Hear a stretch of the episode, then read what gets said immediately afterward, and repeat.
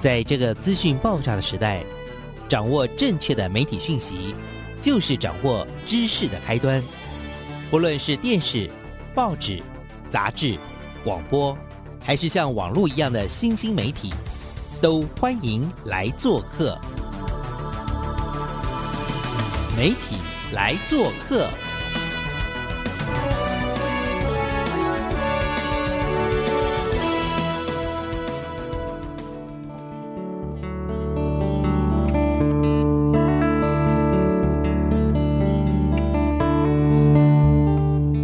大小事，欢迎来做客，我是主持人小黄老师。各位空中的听众朋友，大家早安！又到了，又到了，媒体来做客，要跟所有听众朋友问好，跟大家分享媒体大小事的时间哦。这礼拜呢，为大家要分享的主题是什么？我自己也非常非常的期待了哦。那今天的是我们的媒体来做客的好朋友。那但是呢，他们最近要启动的一个计划，我自己觉得也是非常非常非常的酷，非常非常非常的有趣。那今天为大家邀请到的是富邦文教基金会的执行长冷冰哦，他今天要来跟我们聊的是什么呢？也跟大家先很快很快的说明一下，其实富邦文教基金会呢，他们其实是非常非常。坚持，而且相信每一个孩子都是一颗颗的种子，只要爱跟实际的行动的支持呢，这些种子都可以长成风采不一、自信丰富的成熟样貌哦。所以呢，这个富邦文教基金会自诩自己是希望为学校教不来的或来不及教的要出点力，那我们就一起来。呃，欢迎一下我们富邦文教基金会的总干事，也是我的好朋友，也是我们媒体来做客的好朋友冷冰，来到我们节目现场。来，冷冰跟听众朋友打个招呼。Hello，Hello，大家好，大家早安，很高兴又一次的能够在空中跟大家见面，我是冷冰。这次呢，我又看到了我们富邦文教基金会启动了一个好酷、好酷、好有好有趣的活动。那这个活动，我觉得因为跟媒体教育很有关系，跟孩子们更有关系哈。征集校园传说这么酷的事情，对，这到底是一个什么样的活动？然后起心动念又是如何？富邦文教基金会有一个叫做儿童节目人才的孵育计划，我们从四年多前开始启动。那很希望透过对儿童的内容有兴趣的伙伴，尤其是传播产业的伙伴，来帮孩子呃制作更多台湾自己的儿童节目。那在这样子的计划里头，其实最常呃困扰着我们，或是说我们非常非常努力想要要想要到达的一个目标，就是我们真的能够用孩子们在经验的事情，在用他们的眼光。再用他们的感受去说他们自己的故事，跟他们自己的生命经验，就是去启发我们更多的创作者、更多的编剧、更多的导演，去写出或是去拍出那些其实是孩子们很有共鸣的，或是他曾经经验的事情。过去的。四五年吧，我想也非常谢谢富邦文教基金会的呃力挺，就是呢投入了非常非常多的心力跟资源，然后一起一起，我们等于在儿童跟青少年的教育现场，我们希望有机会能够聆听到更多来自孩子的真实的一些感受。那但是就像刚刚冷冰所分享的，其实我们希望能够在儿少的这个所谓的。影视产业这个部分呢，能够有所帮助，能够去启动更多的人去关注这一件事情。那在这个过程当中，我想，呃，虽然虽然我们有很大的决心，像刚刚所说的，有非常非常多呃业内的好朋友，甚至是关心这个儿少教育、影像教育的伙伴，都一起不停的扑咚扑咚扑咚一直 跳进去，但是我们就还常常陷在一种。无确定性，也就是其实我们就是要回到这个慕尼黑儿少的影展的这个精神，到底是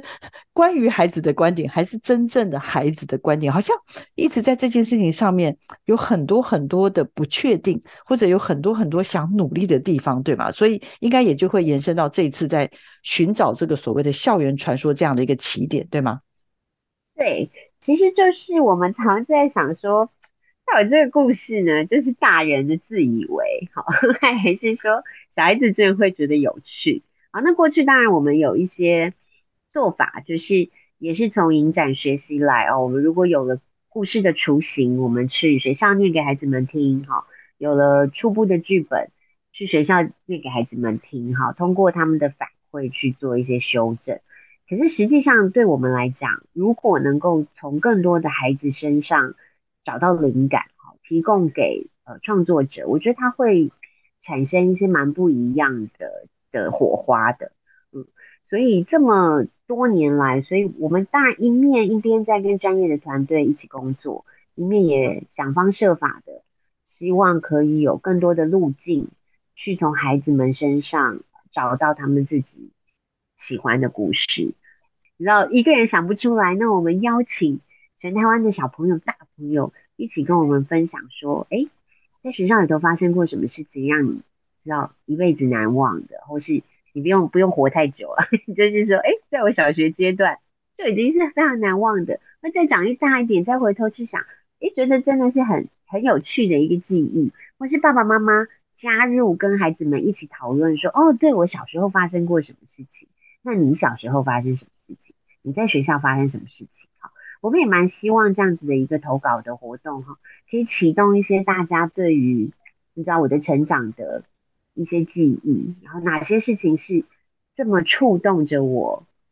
我会一直一直感受得到它的存在的。那我们其实就是想要找到一些这样子的故事。嗯嗯，因为其实这一次在讨论说要启动这个校园传说这件事情的时候，那它是在有点像是募集全台国小校园传说，但这个东西的像刚刚所说的前身是，呃，应该是说也有已经。在做很多，例如说故事工作坊这件事情。那这件事情其实从慕尼黑这边导入到不止台湾，也导入到数十个国家啦，都有做所谓的 Strong Story for Strong Kids，就是陪伴孩子啦，说出一个他这个有勇气的故事。富邦也已经一梯次又一梯次，我刚刚预防才知道，天哪，已经进行到第十梯次、第十一梯次嘞！报名的人数一次比一次的热闹吗？还是踊跃？这次最新应该是预计二月初的这个说故事工作坊嘛？是不是？的报名情况竟然听说有百人以上报名，然后这么多人报名，要不要很快的跟我们聊一下？一路以来这样子一个推进的一个成长曲线，或者是一个经验值的累积，有点像那种打电动的那种哈。那请雷斌跟我们分享一下好不好？呃，说故事工作坊是大概也是四年多前嘛，小黄老师其实跟我们分享啊，慕尼黑儿童影展的主席马尔博士带领的团队设计了一个帮助孩子去说出他们自己一次有勇气的经验的一个呃有系统的工作坊。那它叫做说故事工作坊，我觉得蛮有趣的。就是说，其实像我们还是沿用了说故事工作坊的这一个呃名称在台湾，可是其实有好多好多人在听到说故事工作坊的时候，想的都是说故事给小朋友听，这样对。然后我就觉得这是一个很有趣的差异。其实，在国外在做这个工作坊的时候，其实是要听小朋友过说故事，可是。可是我们在台湾推动的时候，不管我们是在做种子老师的培训啊，或是呃营队的刚开始的讯息的布达，很多时候大家第一个反应其实是小孩子来听故事，或是大人要讲故事给小孩听这样。然后我觉得这里头其实给给我们一个蛮大的反省，就是我们太大人太喜欢跟小孩子讲东讲西了，然后我们讲东讲西的时候，事情里头总是要有个什么大道理。说个故事也要有一个启发，这样子哈，就是也难怪有时候小孩子会觉得，呃，我们挺烦的哈。嗯，我觉得，嗯，不尼黑的这个逻辑就是让孩子讲他自己的话，对，嗯，那他透过一个课程的系统，逐步逐步的培养孩子有信心的说出，呃，他一些不同的生命的呃遭遇。那最后他当然是要完成一个勇气的任务，让孩子去回溯一个。自己勇敢的历程。那呃，马尔博士是相信哦，当孩子能够 identify，就是他能够确认而且指认出一个呃克服困难、克服恐惧的经验啊，某种程度这样子的指认的过程啊，可以成为他自己的一个韧性、一个复原力的养分。以后他会有更多的勇气去面对。那它是一个很纯粹的任务，但我觉得给我们比较大的。启发就是这么多年来，我们到处做，有做寒暑假的营队，有做呃学校里头的合作，在课学习中开设的课程，然后在不同的县市，有去偏乡的，有在城市的，嗯，那我们其实就用同样的结构去了好多的地方，然后带着孩子们讲出这些他可能恐惧的事情，他怎么解决了这个麻烦，怎么克服。这么三四年下来哈，我们真的有三五百个故事以上了吧？我觉得，嗯，就是很多很多。他也会有一些因为他的生长的环境、成长的经验很不一样的勇敢哈。我们其实就不停的从孩子们通呃跟我们讲的这些事情里头得到很多的感动，也得到很多的你知道鼓励。然后看到孩子当他们自己完成这一段描述之后，他可能可以看见自己的这种勇气长在哪里。所以上次我们在泰武国小，我觉得就很有趣啊，其实就在跟孩子们聊天，然后后来就有一个孩子就跟我们说，他真的很怕狗。嗯，其实他们在。部落的生活里头还是有狩猎这样子的传统的的行动哈。那如果你怕狗，其实就蛮麻烦的哈。通常猎人上山的时候总是有有狗狗跟着哈，去协助猎人的工作。那如果你怕狗，其实你就蛮难这样子跟着呃长辈们去狩学习狩猎哈。那这当然就吸引了我们继续跟他工作，所以也了解了他是什么样的感受，然后我们把这样子的事情邀请他。就是自己来拍一个有点类纪录片，就我们邀请他跟着他的姑父，然后带着一群狗去打猎，哈，那我们看着他怎么样在练习跟狗狗一起工作这件事情，所以我们去完成了一个这样子的影片，就是像刚刚小黄老师说的，我们去年确实也得到一些影展的肯定，哈，那当然更多的其实是来自于不同影展的一些建议跟回馈，告诉我们怎么样可以做得更好。那我觉得这就是一个蛮珍贵的，也回到我们今天的蛮核心的话题哦，就是我们需要寻找更多孩子自己的故事，然后我们需要相信，也许这些事情不是太剧烈，不是太庞大，可是它都会对孩子产生意义。那这些事情是什么？它如何转化成为在影视作品里头可以给孩子观看的内容？我觉得这就是。呃，我们其实蛮试图想要做的一件事情，也谢谢冷冰的分享。因为这部片子后来，哎，这个片子叫做应该叫《翔去打猎》。这部片子很特别，刚刚冷冰有介绍，因为它是泰武国小的故事，但是泰武国小本身，因为它就是一个部落的。小学，那孩子们基本上也都是部落的孩子。那各位可以想象，在部落里面，其实猎人这个身份是很重要的。那我们这个小猎人呢，竟然从小到大跟现在正在主持节目的小黄老师一样，很怕狗。超怕！大家如果去找这个影片看，你就知道他真的超怕，很可爱的啊。其实老实说，小黄老师也是怕到一个极致，这样，而且这个还会以还会传染的。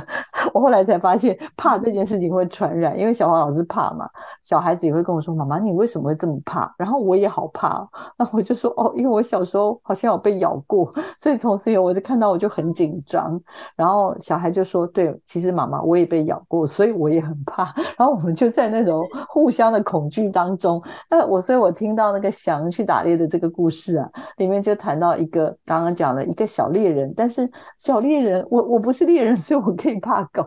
但是小猎人不能怕狗啊，因为他要去打猎，他就必须带着好多好多的狗狗一起上山去，然后因为狗呢不是只是陪他们去，狗还有很多很多的任务，可是小猎人怕狗要怎么办？这件事情就很大条了，所以呢，我们的很可爱。爱的富邦的伙伴们呢，找了一位也是超棒的 黑糖导演黄家俊导演。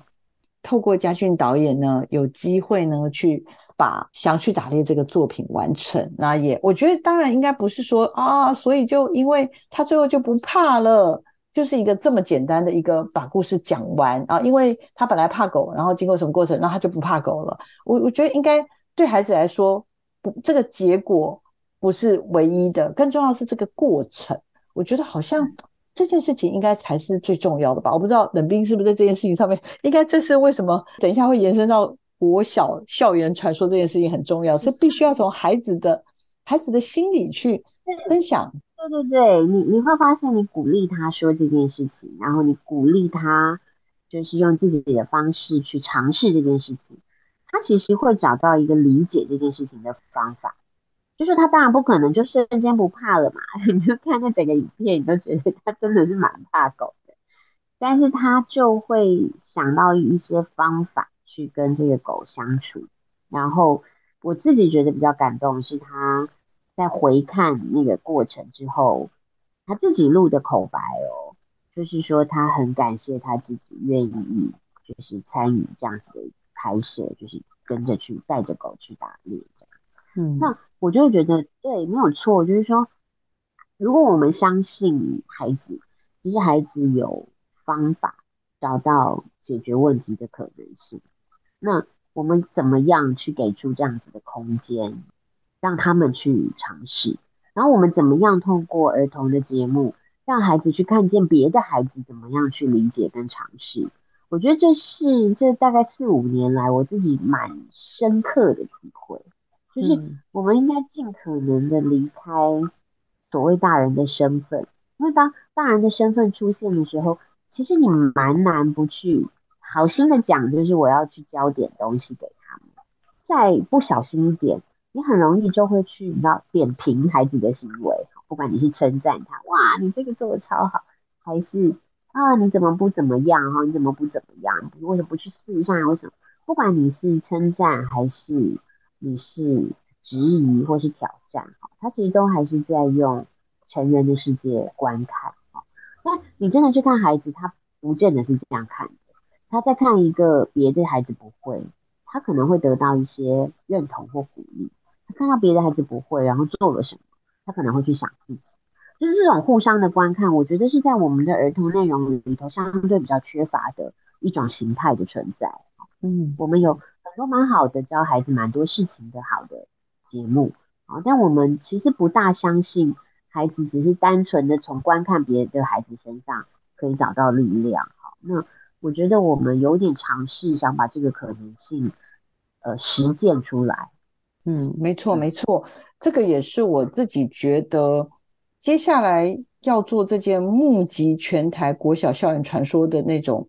对我来说，我觉得那个那个意义跟价值可能不是很猎奇，就是怎么说？就是我我猜很多人看到这个东西就会觉得啊，那我们这要要做那种很疯狂的、越离谱的、越越好笑的，就是会甚至会觉得无厘头的，是不是要找的是这种才叫做校园传说呢？我我个人觉得，我个人觉得应该不是。然后在那天有一个这么高度的共识情况之下，决定来募集这件事情，那这个的背后。的意义又是什么？然后想要带着更多的大人或者更多的家长一起来跟孩子共同，我觉得应该是聆听吧，而且是共同去寻找到每个人在生命中的属于他的这个独一无二的故事。大家好，我是冷冰，我是富邦文化基金会的总干事。这次是要跟大家讲，现在正在召集全台的。大朋友、小朋友，你们在国小的时候印象深刻的校园故事，可以是非常有趣的，可以是你觉得有点灵异的，可以是非常搞笑的，也可以是印象非常深刻的感动的故事。详细的情况，希望大家可以上富邦人家基金会粉专，如果你投稿，就会有机会拿大奖，你的故事还有机会被拍成电视电影哦。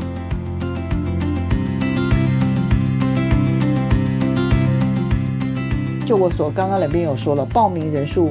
破百了哈，所以在说故事工作坊这个部分呢，很开心有这么多好朋友支持哦啊。那这个部分呢，寒假有相关的活动，招募的是国小四到六年级的学生哦，九到十二岁，有平日班，有假日班，欢迎大家可以到福邦文教基金会的粉砖上面去看一下。但是重点今天不是只有聊这个说故事工作坊，今天最厉害的。是要让大家有机会可以赚奖品之外呢，最主要是你有好故事一定要来分享。来，接下来我们就让冷冰来好好跟我们大家说分明，这次到底要争什么样的故事呢？是要搞笑的吗？是要可怕的吗？还是我们想要真正要做的事情到底是什么？为什么要做这件事？来，有请。其实我们到底要争什么主题，也是就是大家也是吵了半天，因为就是。我们好想知道的事情有够多的哈，我们好想知道，比如说孩子对于呃现在手机讯息的一些感受啊、反应啊，我们好想知道孩子们现在在面对里头生活里头他有什么秘密呀？我们好想知道他们对于未来有什么想象啊！我记得我们那时候讨论到底要编什么故事的时候，大家真是七嘴八舌，一大堆的 idea。那最后为什么聚焦回到这个呃校园传说哈？我们以后还是会继续争啊，我们会一直认真在争故事这样子。我们其实是想要回到一个比较单纯的生命经验里头去看。就像我之前说，我们有做说故事工作坊，然后谈论恐惧。那我们也有发现到说，哎，其实大家对于恐惧这件事情，有的时候其实是一个蛮抽象的概念。那要去继续能够发展成一个完整的叙事，还是需要有蛮多的补充的。那所以我们就在想说，那如果我们要用孩子的故事成为创作、影视创作的来源，我们可能需要更多、更多的事件、更多的细节、更多在发生的事情里头他的感受、更多的环境啊，就有不同的因素要能够被放进同一个故事里头去做描述哈，它会对于提供给创作者去发想一个贴近孩子经验的故事，我觉得是比较完整的一些叙事。就像老师说的，呃，我们试图举一些例子，就是不要让大家觉得说，哎，听到校园传说就是讲一下的一大堆恐怖鬼故事哈，然后从来没有被印证啊，或是什么。我们反而其实是希望大家从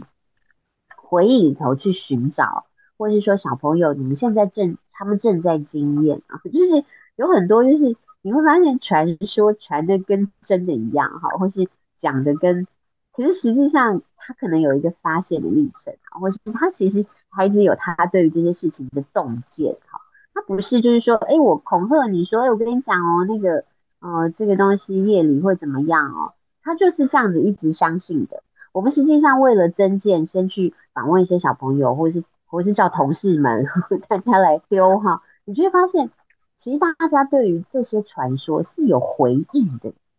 他不是听完然后就被恐吓，然后就乖乖的，不是这样。他会有很多孩子试图想要去，也许去 find out，去发现到底怎么回事，也许去挑战，哦，也许是你知道，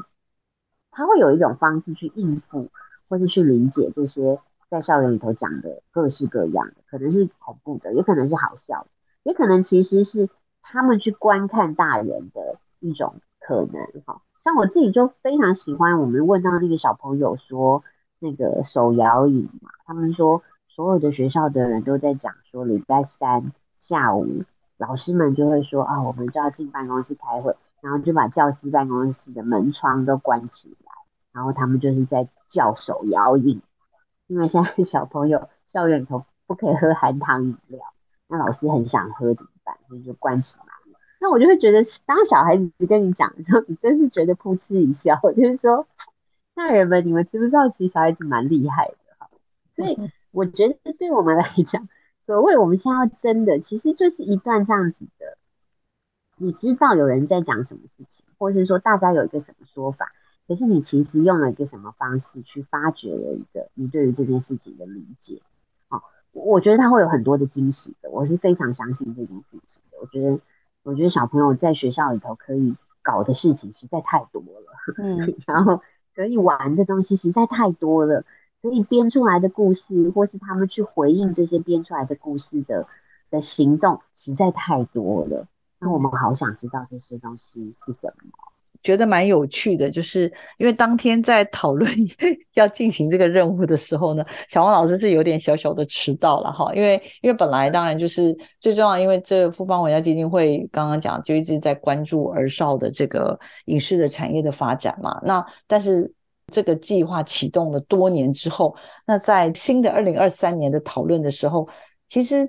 大家有还蛮多想要让它更优化的这个 project。的过程，所以小王老师进到现场的时候，就突然间发现大家都在很热烈的讨论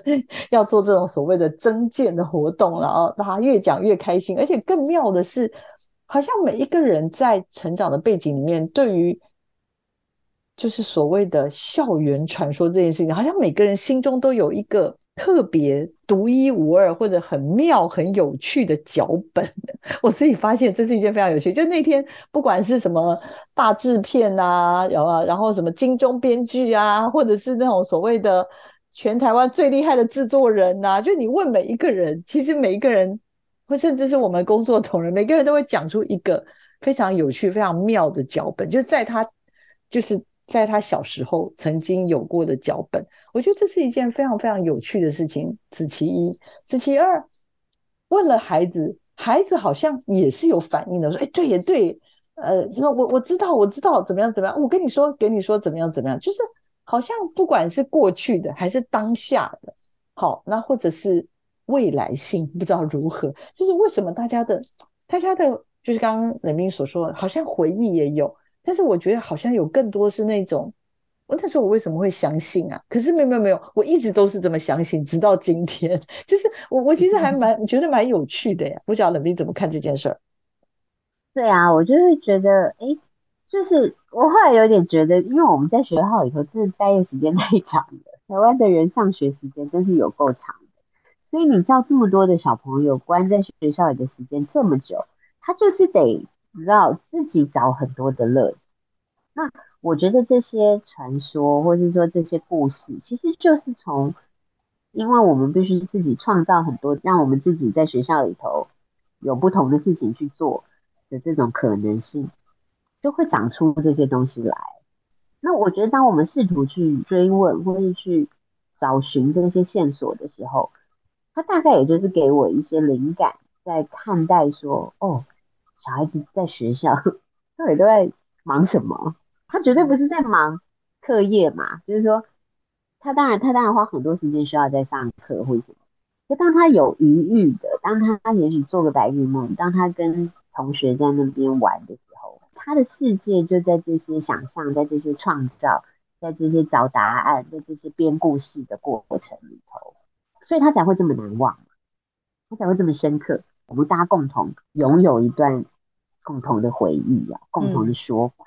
我觉得它是很独特的。就像那天大人们在那边焦头烂额，好像小朋友，我们就问他说：“你选什么？”他当然也是，他也是很啊不加思索，就是说他想听校园故事。我觉得他就很有趣，所以我们后来就哎，那我们就从这里开始。我其实也是会有这样的感受，就回到我们最早开始讨论的，跟那边呃，还有跟所有听众朋友分享的，就是说。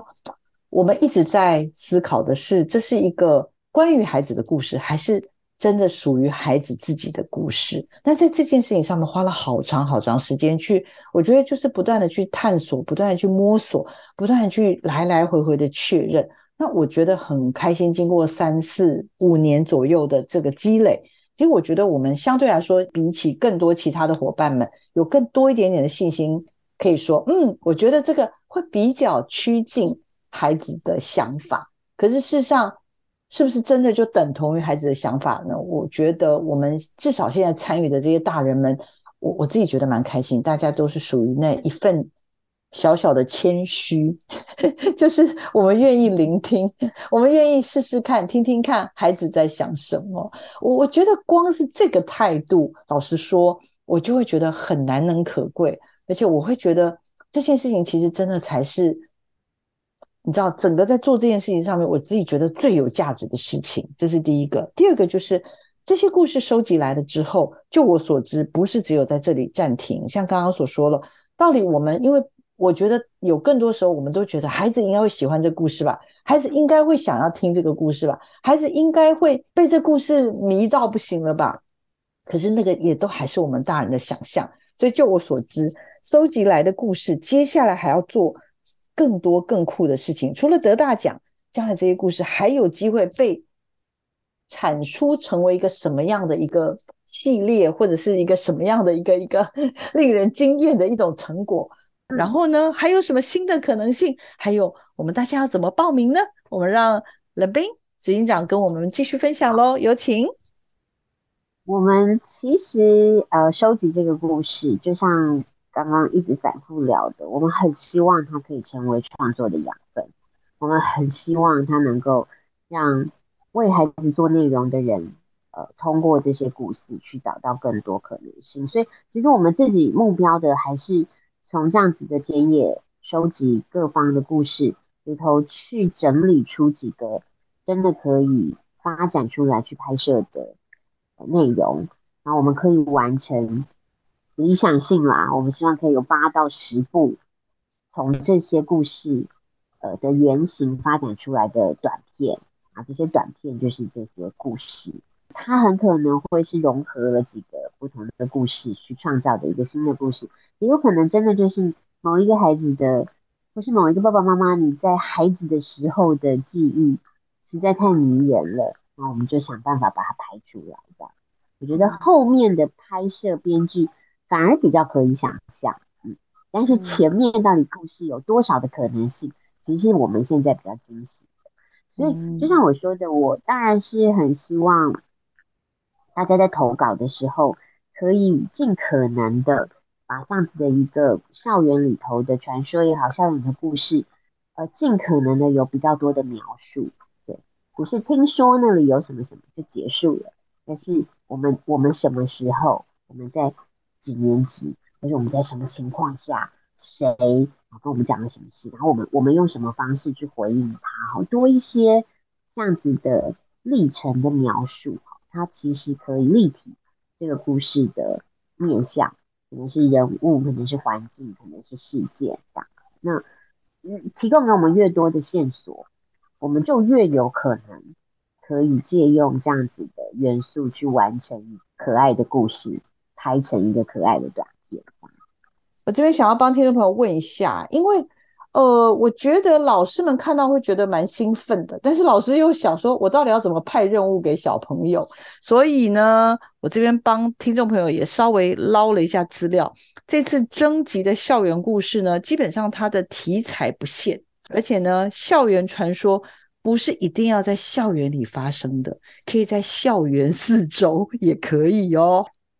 都是你知道。什么时间？然后那个校门快要开的时候，就会有一个什么样子的摊贩来卖，比如说棉花糖的叔叔或是什么。其实大家会讲很多类似这种，或是我放学然后就会去跟妈妈去吃一个什么样的面，